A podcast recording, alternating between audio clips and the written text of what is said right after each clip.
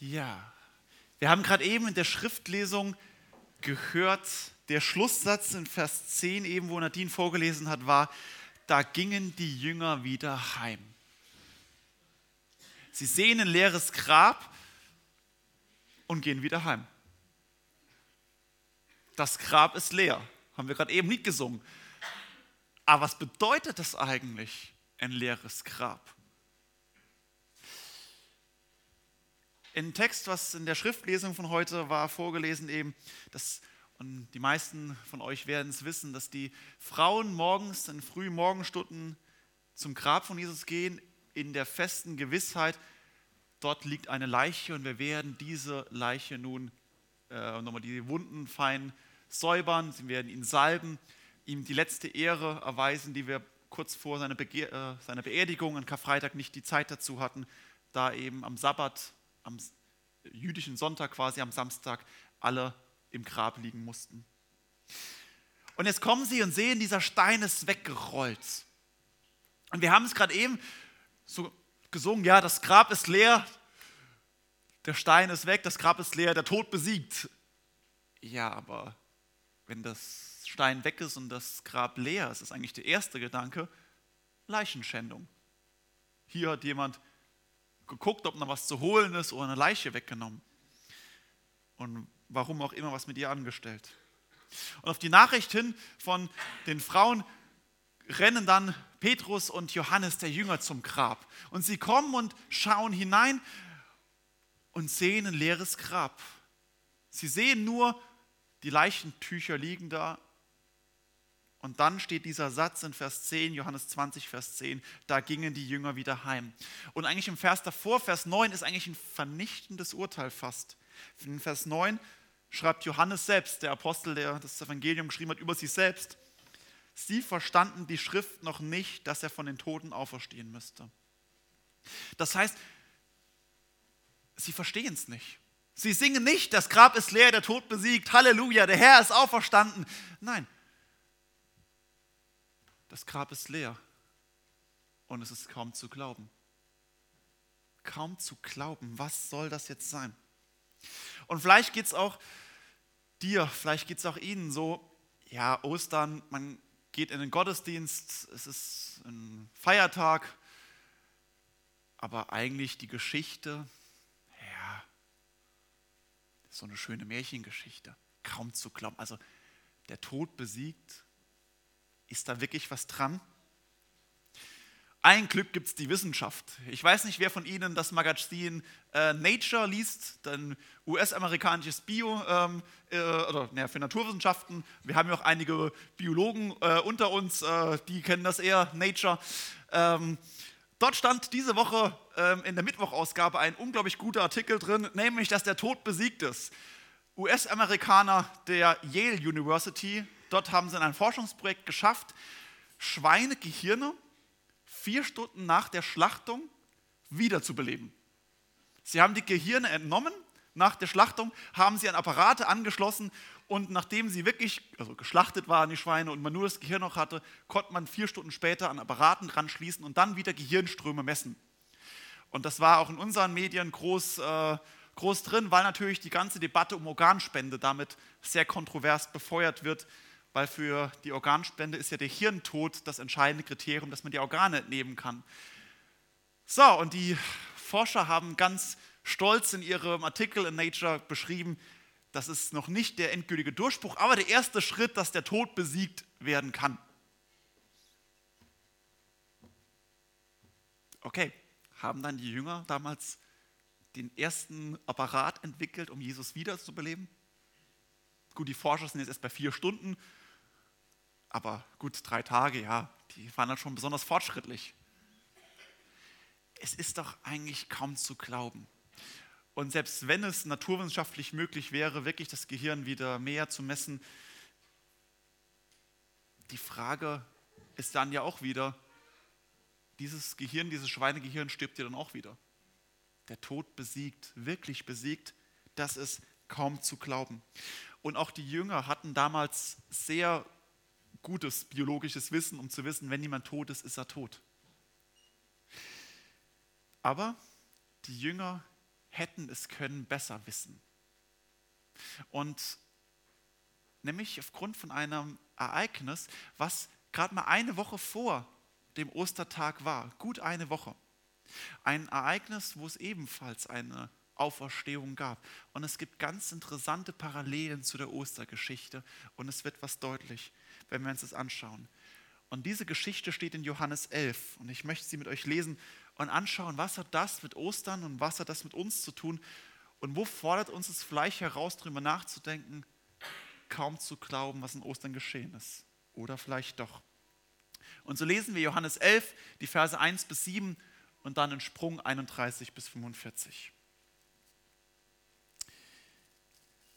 Es lag aber einer krank, Lazarus aus Bethanien, dem Dorf Marias und ihrer Schwester Martha. Maria aber war es, die den Herrn mit Salböl gesalbt und seine Füße mit ihrem Haar getrocknet hatte. Deren Bruder Lazarus war krank. Da sandten die Schwestern zu Jesus und ließen ihm sagen, Herr, siehe, der, den du lieb hast, liegt krank. Als Jesus das hörte, sprach er, diese Krankheit ist nicht zum Tode, sondern zur Verherrlichung Gottes, damit der Sohn Gottes dadurch verherrlicht werde. Jesus aber hatte Maria lieb und ihre Schwester und Lazarus. Als er nun hörte, dass er krank war, blieb er noch zwei Tage an dem Ort, wo er war. Danach spricht er zu seinen Jüngern, lasst uns wieder nach Judäa ziehen. Dann machen wir einen Sprung und dann weiter ab Vers 31. Als die Jünger, äh, als die Juden, die noch bei ihr im Haus waren und sie trösteten, sahen, dass Maria eilends aufstand und hinausging, folgten sie ihr, weil sie dachten, sie geht zum Grab und dort zu weinen. Als Maria dahin kam, wo Jesus war, und sah ihn, fiel sie ihm zu Füßen und sprach zu ihm, Herr, wärst du hier gewesen, mein Bruder wäre nicht gestorben. Als Jesus sah, wie sie weinte und wie auch die Juden weinten, die mit ihr gekommen waren, erkrimmte er im Geist und wurde sehr betrübt und sprach, wo habt ihr ihn hingelegt? Sie antworteten ihm, Herr, komm und sieh es. Und Jesus gingen die Augen über. Da sprachen die Juden, sieh, wie lieb er ihn, äh, wie hat er ihn lieb gehabt. Einige aber unter ihnen sprachen, er hat den Blinden die Augen aufgetan. Konnte er nicht auch machen, dass dieser nicht sterben musste? Da ergrimmte Jesus abermals und kam zum Grab. Es war aber eine Höhle und ein Stein lag davor. Jesus sprach, hebt den Stein weg. Spricht zu ihm Martha, die Schwester des Verstorbenen, Herr, er stinkt schon, denn er liegt seit vier Tagen. Jesus spricht zu ihr, habe ich dir nicht gesagt, wenn du glaubst, wirst du die Herrlichkeit Gottes sehen? Da hoben sie den Stein weg. Jesus aber hob seine Augen auf und sprach, Vater, ich danke dir, dass du mich erhört hast. Ich weiß, dass du mich alle Zeit hörst. Aber um des Volkes willen, das umhersteht, sage ich's, damit sie glauben, dass du mich gesandt hast. Als er das gesagt hatte, rief er mit lauter Stimme, Lazarus, komm heraus. Und der Verstorbene kam heraus, gebunden mit Grabtüchern an Füßen und Händen, und sein Gesicht war verhüllt mit einem Schweißtuch. Jesus spricht zu ihnen, löst die Binden und lasst ihn gehen. Viele nun von den Juden, die zu Maria gekommen waren und sahen, was Jesus tat, glaubten an ihn.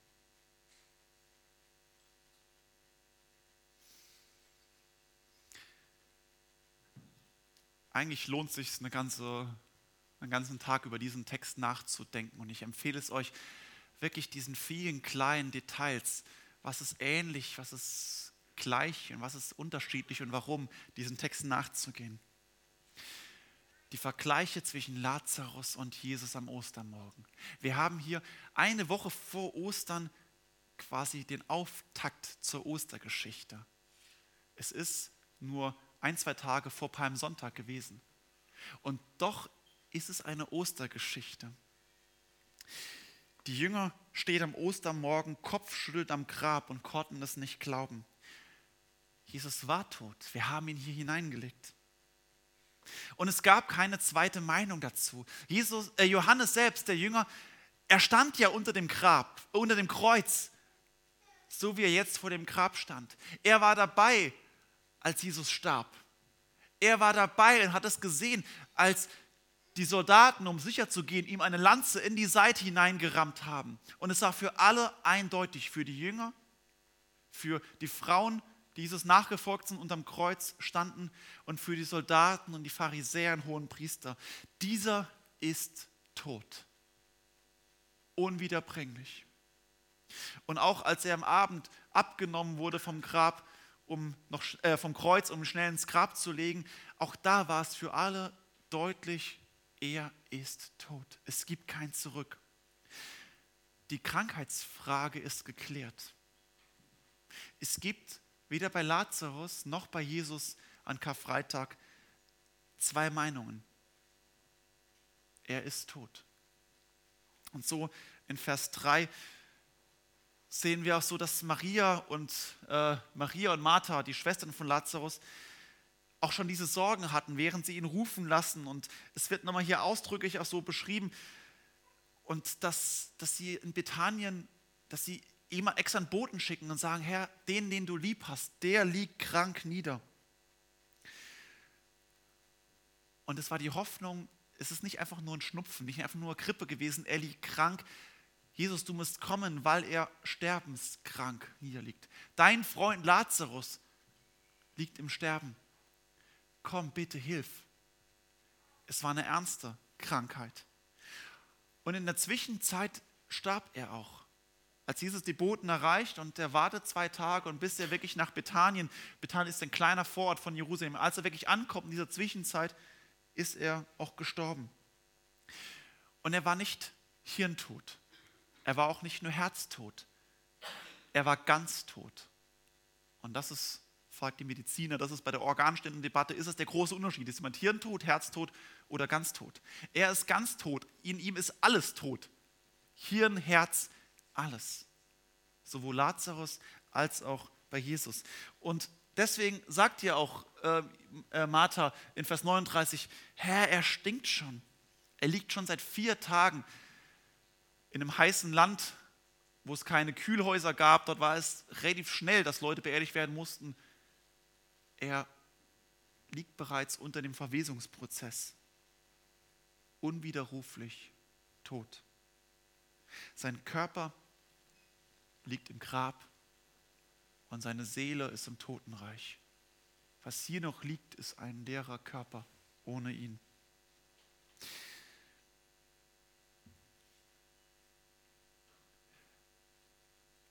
Kann man sagen, schade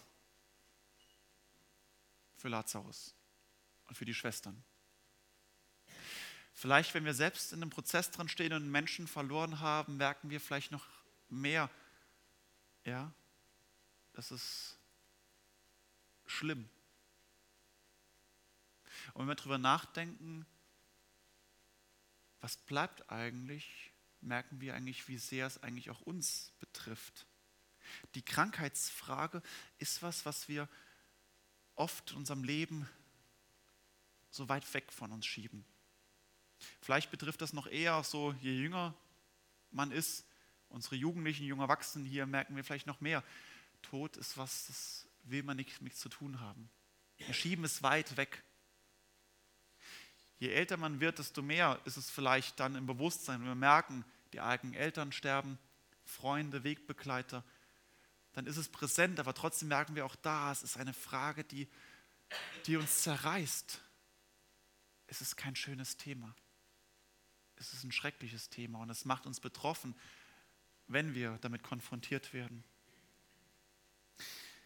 die Krankheitsfrage. Der dänische Philosoph und Theologe Sören Kierkegaard schrieb im 19. Jahrhundert ein interessantes Buch, mit dem ich mich zurzeit intensiver beschäftige, mit dem Titel Die Krankheit zum Tode.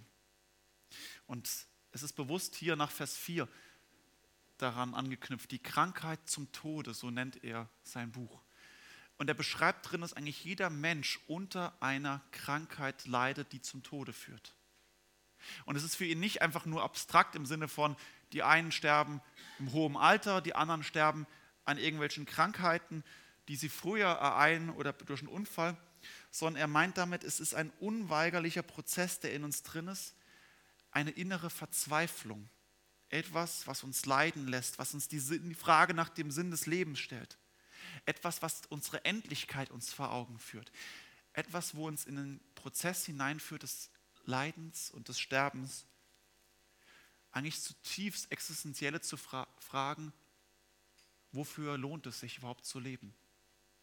Und Sören Kierkegaard schreibt, dass genau diese Frage, wofür lohnt es sich eigentlich zu leben, eigentlich die Krankheit ist, die in uns drin ist. Eine tiefe Krankheit, die wir vererbt haben, vererbt bekommen haben von Adam und Eva. Eine tiefe Erbkrankheit, die zutiefst in uns drin ist und jeder Mensch in seinem Leben kennt.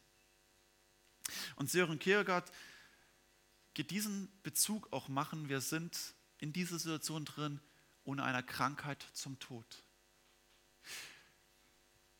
Und die Frage ist, wie sehr ist nicht jeder von uns Lazarus, der im Grab liegt? Dass wir im Grab vielleicht noch nicht äußerlich liegen, aber wie sehr ist in uns drin eine Krankheit, die eigentlich uns innerlich bereits zum Grab führt. Lazarus, Karfreitag, einerseits nur ein Fest einmal im Jahr, und zugleich die Frage, wie tief Realität ist das Fleisch in unserem Leben, unserem Alltag? Hat Karfreitag mehr mit uns zu tun als nur ein Fest, ein Feiertag? Und wie gehen wir damit um? Wie gehen wir mit Krankheiten um? Es gibt bei uns Männern gibt es zwei Strategien. Ähm, wir Männer sind relativ simpel, wir haben nur zwei Strategien. Also es gibt grundsätzlich so Schublade auf, Schublade zu. Wir Männer einerseits, wir verdrängen Krankheiten und sagen, ich gehe nicht zum Arzt, ich nehme schon gar keine Tabletten, was von allein kommt, geht von allein wieder. Welcher Mann tickt in etwa so? Ja, ja, so, genau, ja. so ein paar. Okay, die andere Strategie der Männer ist, ich leide, ich sterbe, Mama, hilf mir. Ja, danke. Ja, so äh, das Thema Männergrippe. Ich könnte natürlich auch die Frauen fragen über eure Männer. Seid ihr sind eure Männer eher die Überwinder oder sind sie die Männergrippe anfällige? Das sind so die beiden grundsätzlichen Strategien, wo wir Männer haben. Was wir tun, ist bei einer Krankheit die Machtfrage stellen. Es ist die Machtfrage, die uns zutiefst bei jeder Krankheit, die uns begegnet, eigentlich am tiefsten uns beschäftigt. Einerseits zu sagen, ich nehme doch keine Tabletten, ich gehe doch nicht zum Arzt, ich bin nicht krank, das überwinde ich schon. Ich bin stärker als die Krankheit. Das lasse ich nicht zu, dass eine Krankheit über mich regiert. Und auf der anderen Seite, da kann man eh nichts machen, hilflos, ich will gepflegt werden, ich brauche jetzt besonders viel Liebe, Nähe, Zuspruch. Dann kommt die Werbung mit, äh, von Wick, wo dann quasi die Ehefrau den Ehemann einreibt und dann ach, endlich wieder, genau. Ja, also so vermittelt unsere Werbung und so ein bisschen was ist ja auch dran. Im Prinzip stellen wir die Machtfrage bei jeder Krankheit.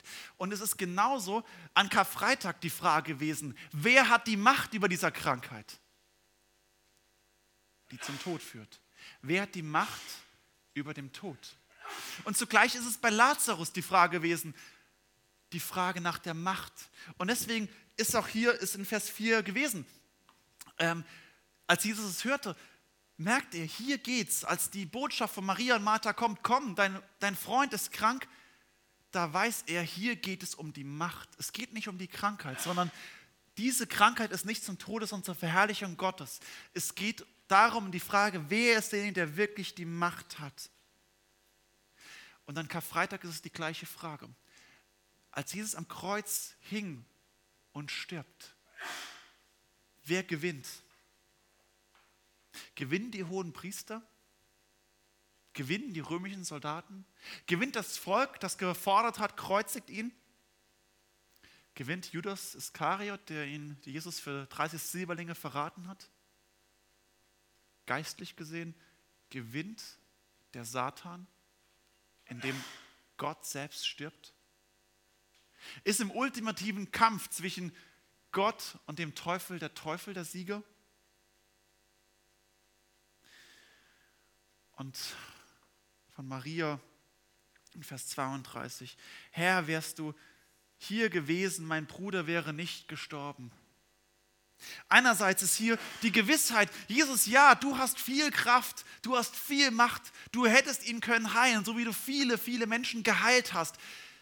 Jesus, du kannst das tun, aber du kannst auch nicht alles tun. Du kannst nicht überall sein. Du kannst nicht jedem helfen und wir wissen das. Und jetzt ist er tot. Deine Macht ist auch nur begrenzt. Und als die Pharisäer unterm Kreuz stehen und zu Jesus aufschauen und sagen, na, steig herab vom Kreuz, dann werden wir an dich glauben. Klammer auf, hätten sie trotzdem nicht, Klammer zu, aber egal.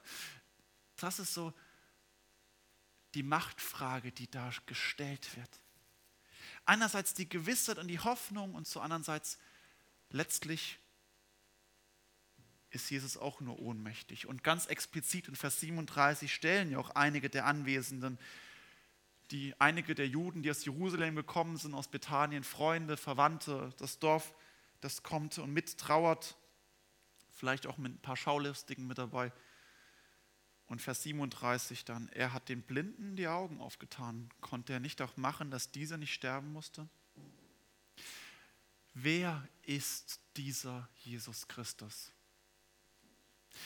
Ist er nur ein Arzt, der eben viel bekämpfen kann, aber nicht alles?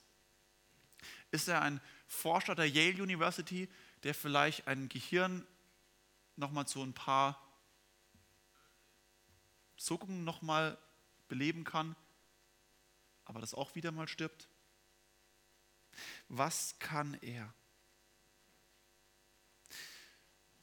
Ist es nur ein Mensch, der selbst und dem geistlichen Tod aus dieser geistlichen Krankheit zum Tod leidet und am Ende am Kreuz hängt und ebenfalls ohnmächtig vor der Welt hängt und sagen kann, mein Gott, mein Gott, warum hast du mich verlassen? Jetzt zerbricht alles. Es ist auffällig, wie emotional in diesem ganzen Text Jesus reagiert. Wir haben hier in mehreren Versen, wir haben in Vers 5 wird betont, dass Jesus Maria, Martha und Lazarus besonders lieb hatte. Er war wohl immer, wenn er in Bethanien oder in Jerusalem war, war er immer bei ihnen und er bricht ja auch von ihnen auf zum Einzug in Jerusalem dann einige Tage später. In Vers 33 wird gesagt, dass Jesus über den Tod von Lazarus weint, dass dieser Vers, es geht ihm in die Augen über, also quasi seine Augen füllen sich vor Tränen. Und dann in Vers 33 und in Vers 38 wird gesagt, dass er sehr zornig wird. Es gibt nur wenige Stellen in der Bibel, wo Jesus so emotional reagiert, emotional angegriffen ist. Und es ist erstaunlich, dass Jesus das im Angesicht unserer Krankheit, unserer Schwächen, unseres Versagens und auch unseres Unglaubens wird. Da wird Jesus emotional. Da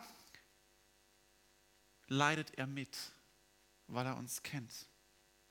Und das ist eigentlich das Erste, was eigentlich so zutiefst über diesen Aussage, über diesen Gott aussagt. Es ist ein Gott, der mitleidet. Jesus ist ein Gott, der mitleidet, der es kennt und der vor diesem Grab von Lazarus steht und weint und weil er den Tod kennt. Es ist ein Gott, der am Kreuz selbst hängt, und weiß, was es bedeutet, selbst zu sterben es lässt Gott nicht kalt, das Leid dieser Welt. Und es lässt Gott nicht kalt, das Leid, die Krankheit und auch der Schmerz in unserem Leben. Wir haben einen Gott, der mitleidet. Timothy Keller schreibt in seinem Buch Gott im Leid begegnen. Die Botschaft der Bibel ist nicht, wie Gott uns trotz dem Leid erlöst, sondern durch das Leid erlöst. Wie Jesus uns nicht trotz dem Kreuz erlöst, sondern durch das Kreuz erlöst. Wir haben einen Gott, der das Leid der Welt sieht, mitleidet, der es selbst erduldet und der die Erlösung durch das Leid hindurch bewirkt. Es ist kein Gott, der irgendwo weit weg sitzt und sagt, okay, ich regel das, sondern der die Erlösung durch das Kreuz und durch den Tod, durch die Krankheit hindurch bewirkt. Und deswegen auch bleibt es nicht bei diesem, mein Gott, mein Gott, warum hast du mich verlassen, als Jesus im Kreuz ausruft, sondern er verbindet es noch mit zwei weiteren Aussagen. Mein Gott, mein Gott, äh, er verbindet es mit, in deine Hände lege ich meinen Geist. Und dann der letzte Satz, bevor er stirbt, es ist vollbracht. Hier wird deutlich, dass Jesus am Kreuz das, die Krankheit und den Tod selbst erduldet, aber nicht ohnmächtig stehen bleibt. Uns werden im Angesicht von Krankheit und von Tod zerrinnt alles zwischen den Fingern. Und wir merken, wie hilflos wir sind. Und das ist auch der Punkt, warum wir Männer und Frauen, warum wir alle die Krankheit weit von uns wegschicken wollen und damit nichts zu tun haben wollen. Aber wir merken, wir werden ohnmächtig. Dieser Gott wird dann nicht ohnmächtig, sondern er bleibt mächtig, weil er mächtig ist. Aber das ist auch die Frage in unserem Leben, die genau das kommt. Wer hat die Macht? Wer hat die Macht in unserem Leben, wenn Krankheit, Leid und Tod uns trifft? Es ist die Frage bei Lazarus und es ist die Frage der Jünger an Karfreitag und Kar-Samstag. Und es geht über in diese Frage des Glaubens, die Glaubensfrage. In Vers 41 macht Jesus deutlich, dass die Machtfrage bereits geklärt ist. Die Krankheitsfrage ist klar, aber auch die Machtfrage ist klar. Jesus sagt, Vater, ich danke dir, dass du mich erhört hast. Passiv, äh, Vergangenheit. Du hast mich erhört. Die Vergangenheitsform. Jesus spricht keine Bitte, kein Bittgebet. Vater, ich bitte dich, dass du mich erhörst. Er spricht ein Dankgebet. Einzig und allein beim Sohn Gottes fallen Bittgebet und Dankgebet in eins. Nur bei ihm, nur Jesus selbst kann bereits danken und damit die Bitte meinen, was geschieht. In ihm kommt das zusammen, weil es gibt kein Gebet, was der Vater nicht erhört vom Sohn. Der Vater und der Sohn sind eins und daher kann der Sohn beten, danke, dass du mich erhört hast. Es geht nur um die Glaubensfrage in Vers 42, aber um des Volkes willen, das umhersteht, also die, die hier rumstehen, die, die davon lesen, die, die hier sitzen, um ihre Willen sage ich's, damit sie glauben, dass du, Vater im Himmel, mich gesandt hast. Die Zielsetzung ist die Glaubensfrage.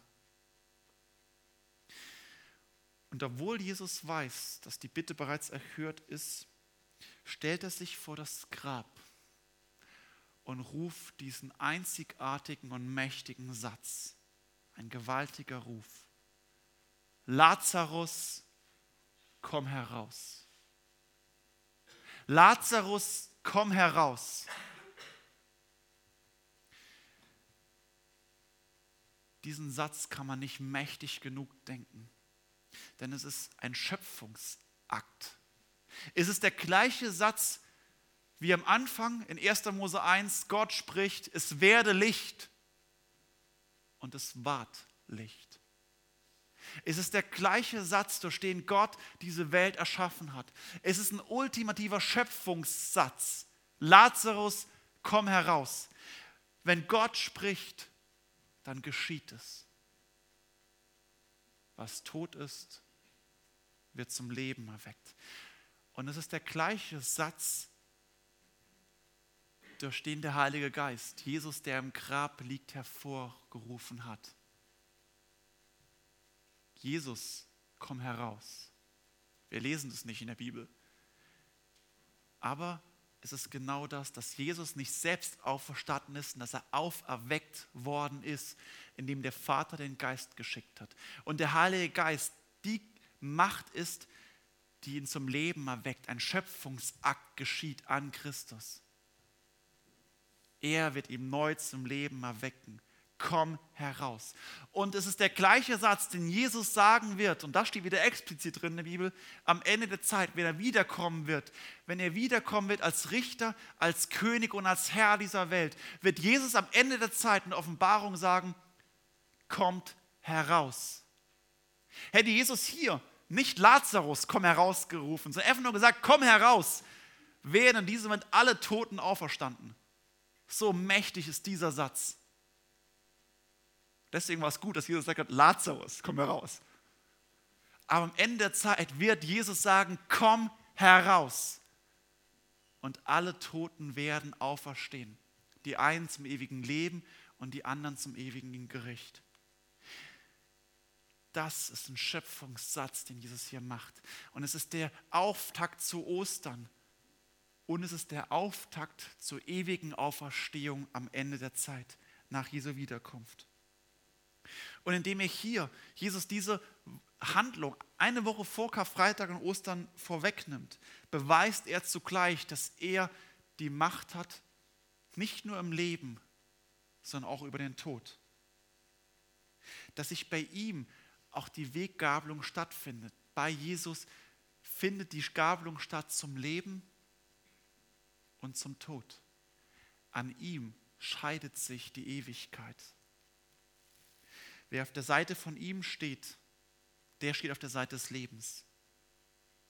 Und wer nicht auf seiner Seite steht, steht immer noch bleibend unter der Krankheit zum Tod. Und genau das hat Jesus auch in Vers 25, diesem Teil, den ich übersprungen habe, bereits Maria gesagt, wo ihr sagt, ich bin die Auferstehung und das Leben. Wer an mich glaubt, der wird leben, auch wenn er stirbt. Und wer da lebt und glaubt an mich, der wird nimmer mehr sterben. Und Jesus belegt diese Aussage eindrücklich, indem er dann Lazarus zum Leben erweckt. Und er geht noch viel stärker diese Aussage belegen, indem das Kreuz nicht das letzte Wort behält. Ich bin die Auferstehung und das Leben, das sagt Jesus. Und genau das offenbart er. Er ist das Leben. Er ist der Engel, der lebendig ist.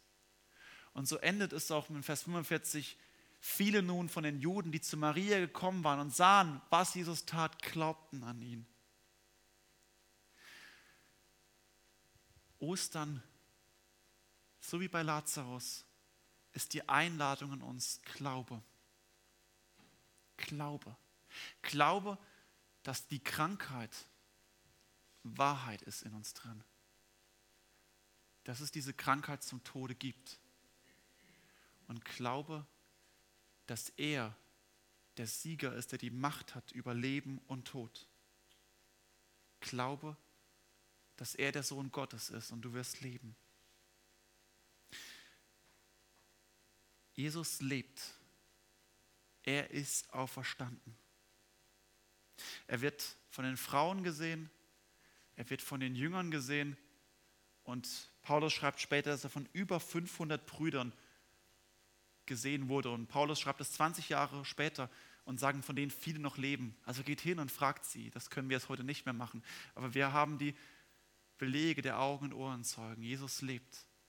Und wir können zugleich diesem Herrn heute begegnen. Dieser Herr, der lebt, weil er der Lebendige ist.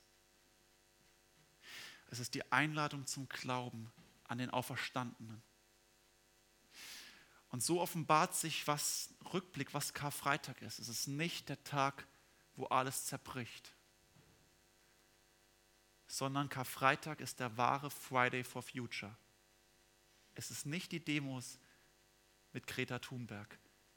Die wahre Friday for Future findet an Karfreitag statt, wo er die Ewigkeit uns eröffnet und uns erkauft, weil er der Lebendige ist. Amen.